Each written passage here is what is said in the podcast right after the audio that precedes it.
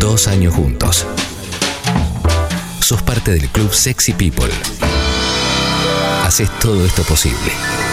Club Sexy People. Vamos por mucho más juntos.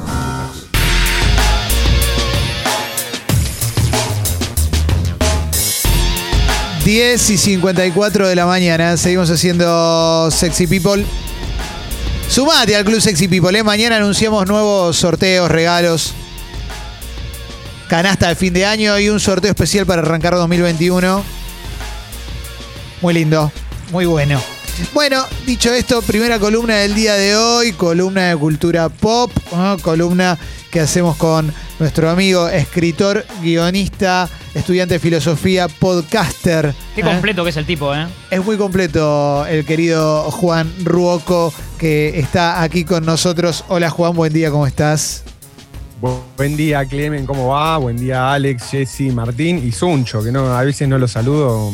Anda por ahí. educado. Sucho, lo que pasa es que Sucho no, ahí está, mira, ahí te está saludando. Ahí te saluda, Sucho, con ¿eh? un barbijo negro. Sí, sí, y está Marianela también ahí atrás. Y Un se vuelve a apagar la cámara, ¿eh? porque, porque es misterioso. ¿eh? Es misterioso, es, es, un es nuestro Sí. eremita. Ahí te saluda Marianela también en el Zoom. Ahí va, Marian. Bueno, columna de cultura pop, ¿eh? una columna que, que me gusta mucho porque si querés, si querés es la columna nerd, pero en, en términos clásicos, ¿no? Esto ya lo hemos aclarado muchas veces. Y Juan nos trae, nos trae historias, nos habla de personajes, de, de- de cuestiones culturales, de, de- bueno, de todo. Eh, Está bueno que no esté en esta semana, no esté relacionado a las fiestas. Viste No que toda la columna sí. está ligada a la fiesta, está bueno que una no. Sí, sí, exactamente. Pero nos ha hablado de Bitcoin, nos ha hablado de Cyberpunk, nos ha hablado de eh, X-Men, nos habló de Magic, eh, de Magic relacionado con Bitcoin. Bueno, y hoy vamos a hablar sobre un personaje llamado Alan Moore. Así que abro la puerta y arranque nomás.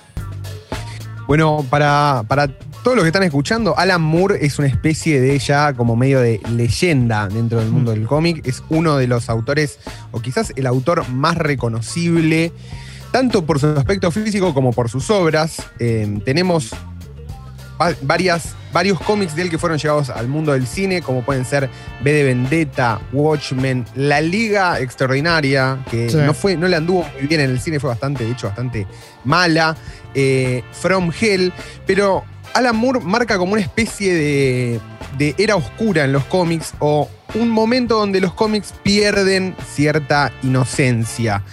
Los tópicos que siempre trató Alan Moore, sobre todo a partir de su obra fundamental que es Watchmen, es justamente como el lado oscuro o las consecuencias no deseadas de la existencia de los superhéroes. Sí. Em, una, de una de las cosas más significativas que tiene una obra como Watchmen, por ejemplo, es justamente la crítica que hace Alan Moore a la idea misma de superhéroe y a la idea de que haya gente, digamos, con superpoderes que no esté bajo el control o que no esté bajo regido por ninguna de las normas sociales que imperan para el resto de la humanidad.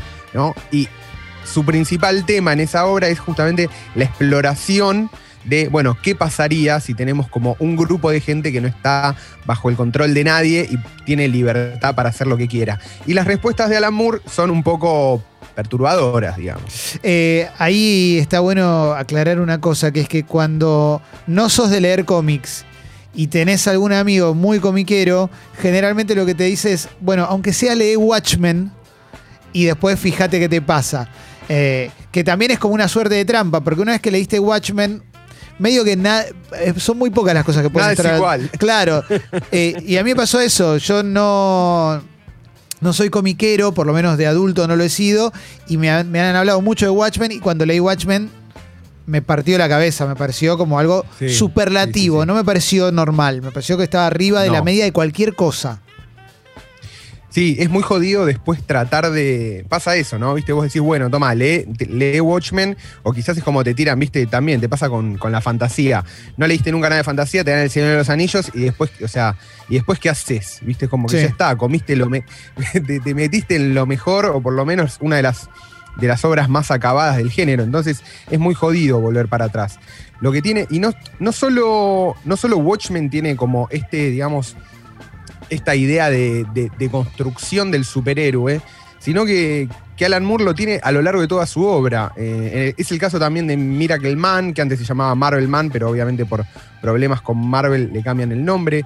O La Cosa del Pantano. La Cosa del Pantano es, para mí es, es fabulosa, es una de las obras eh, con las cuales también Alan Moore se hace conocido y se trata justamente sobre, también era un superhéroe medio menor que estaba dando vueltas ahí en el, en el panteón de DC y Alan Moore lo agarra y lo lleva de nuevo al aspecto, digamos, Alan Moore se mete mucho en lo que es el aspecto psicológico de los personajes, ¿no? Sí. Y en, en La Cosa del Pantano hay, hay un, hay, hay un número clásico que se llama La Lección de Anatomía, donde el, el monstruo es, es- es un monstruo, La Cosa del Pantano. Es un tipo, en realidad es como un accidente, la típica, ¿no? Hubo un accidente, era un humano que, es- con un químico que se cayó en un pantano y se, conformó, y se transformó en una especie de, de- de así como bestia de- con- construida por plantas, lianas y qué sé yo.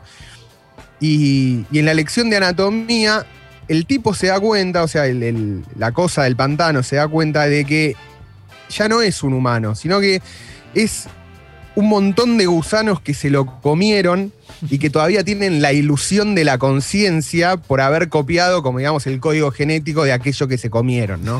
Entonces, terminás ese número y es tipo demoledor, demoledor, porque además se mete, bueno, se explora todos estos problemas, ¿no? La conciencia humana, el poder, la libertad y el control, digamos, es, es un autor que va derecho como a los, a los grandes tópicos humanos en un medio que hasta ese momento no estaba como eh, acostumbrado a tratar esos temas, digamos, ¿no? Sí. Los cómics siempre, digamos, el cómic más americano siempre tenía que ver más con, con- con la aventura, con el superhéroe, con el arco narrativo clásico del héroe y demás, pero le faltaba, digamos, como este nivel de, de, de- de, digamos, no, no- no me gusta la palabra profundidad, pero no, tampoco se me ocurre otra. De apertura. Este, de apertura, de apertura, exactamente.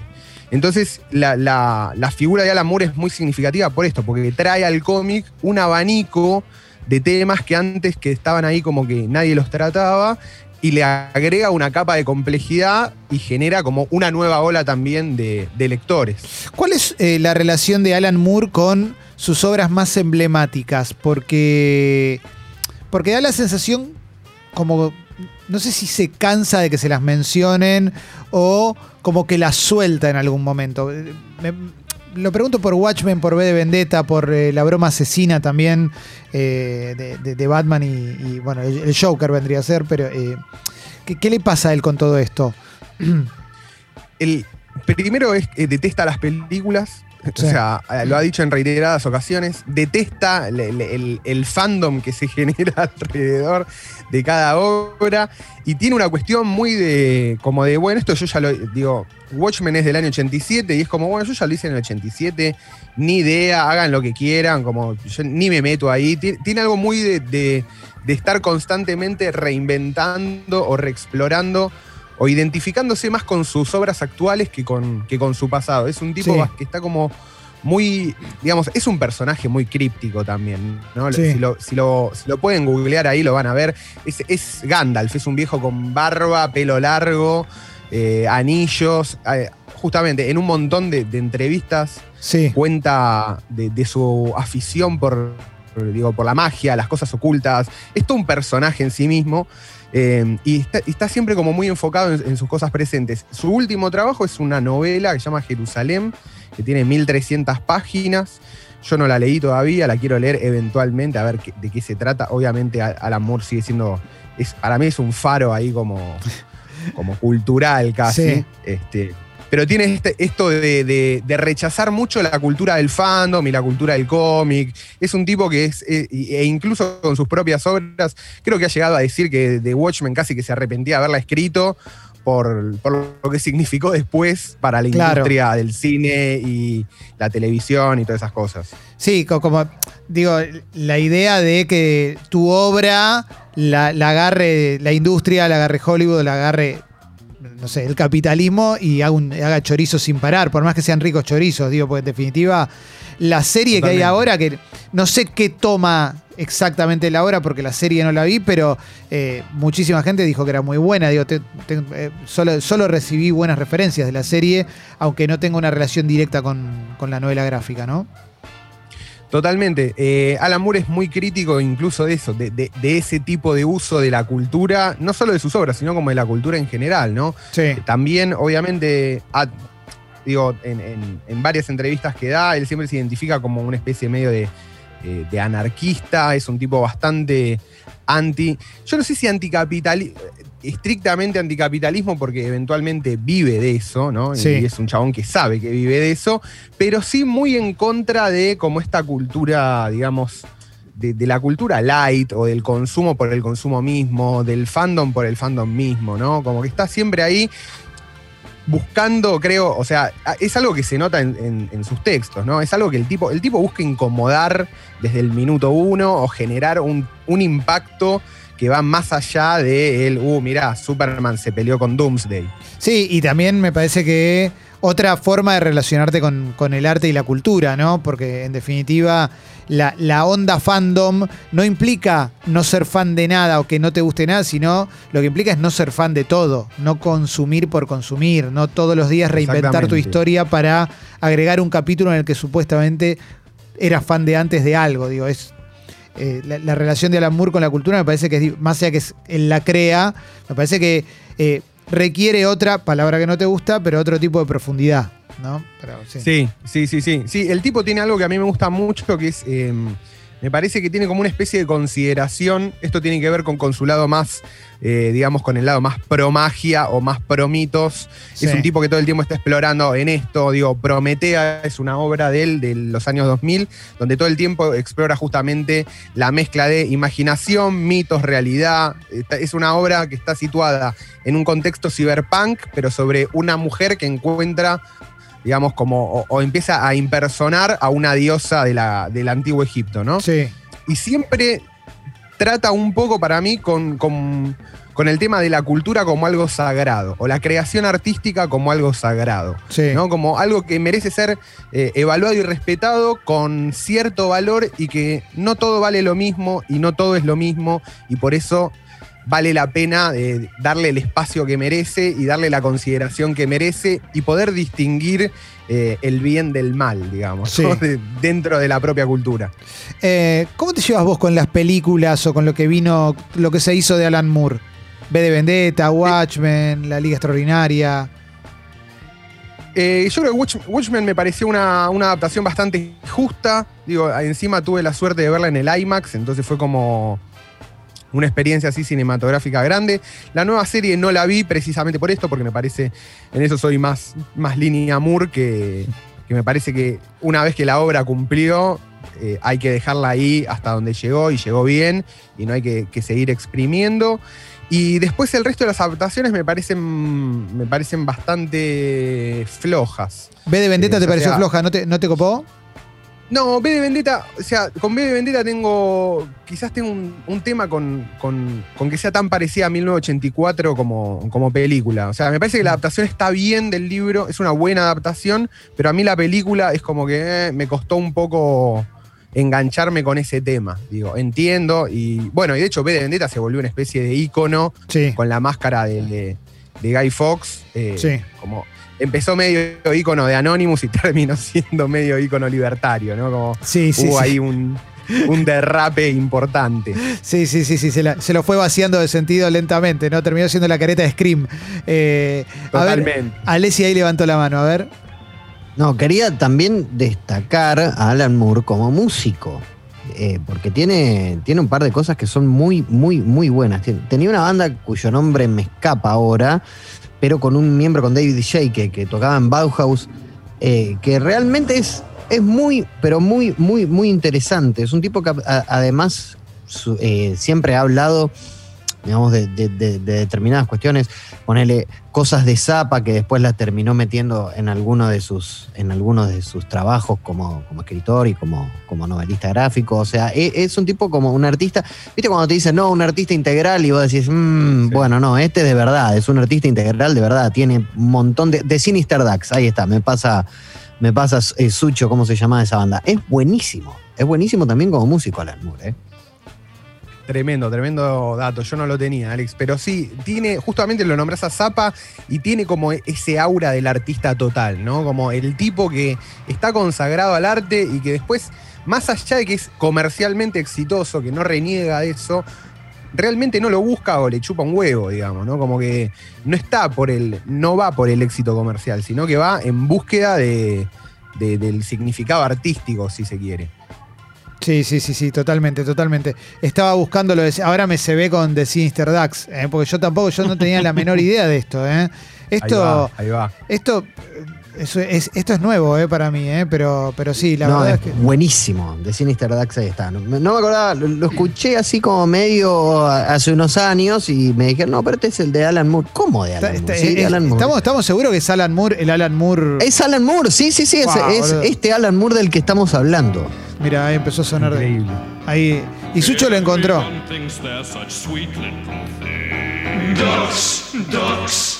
Y la relación con la magia, porque no estamos hablando que no está, no es tipo Adrián Guerra, el mago Adrián Guerra o Jansen, estamos hablando de otro tipo de magia, ¿no? Mal, mal. Bueno, todo acá ya entramos obviamente en terreno súper polémico sobre qué es la magia, qué no es la magia, si existe o no existe, eso depende de, de cada uno.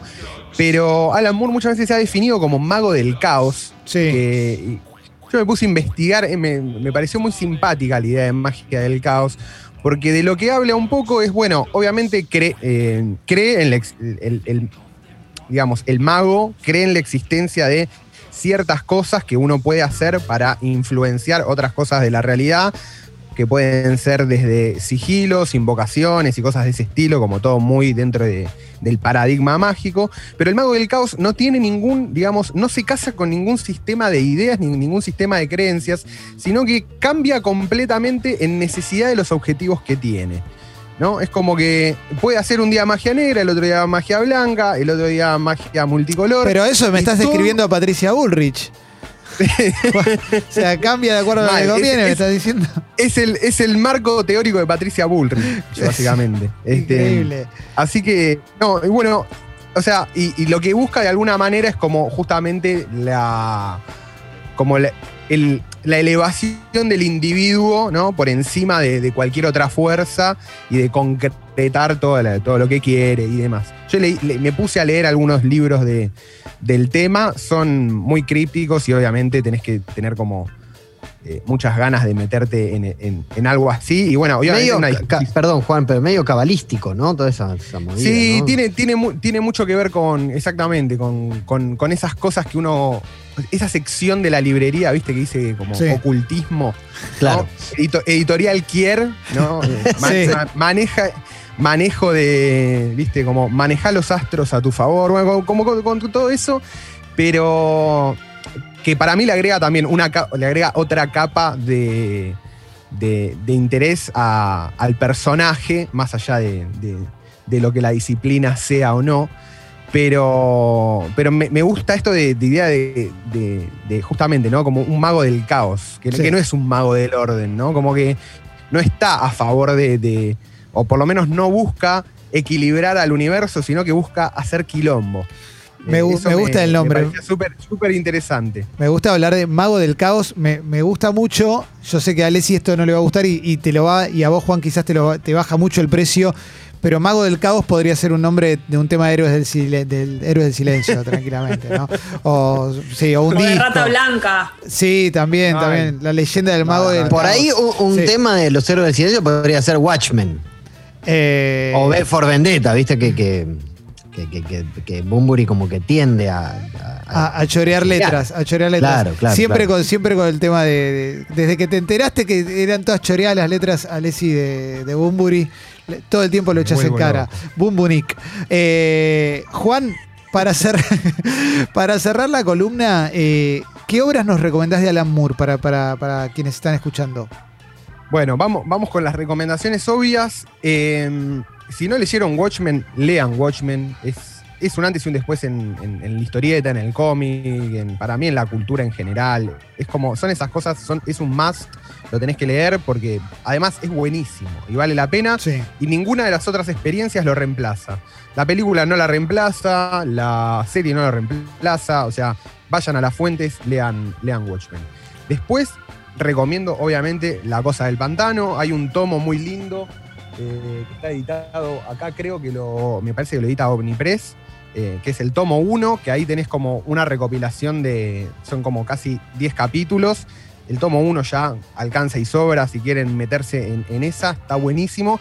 Y está justamente esta que les contaba, la lección de anatomía, que realmente es, o sea, si estudias algo que tenga, o, o si haces algo que tenga que ver con guion, comunicación, eh, dramaturgia, o sea, si te dedicas en algún momento de tu vida a contar historias, lee la lección de anatomía porque es, es un cómic perfecto, es una historia, es una narrativa perfecta contada en, en pocas páginas. O sea que no solo por el contenido, sino por la forma, vale mucho la pena leerlo como para tenerlo presente. Y la última que recomiendo, que quizás es la.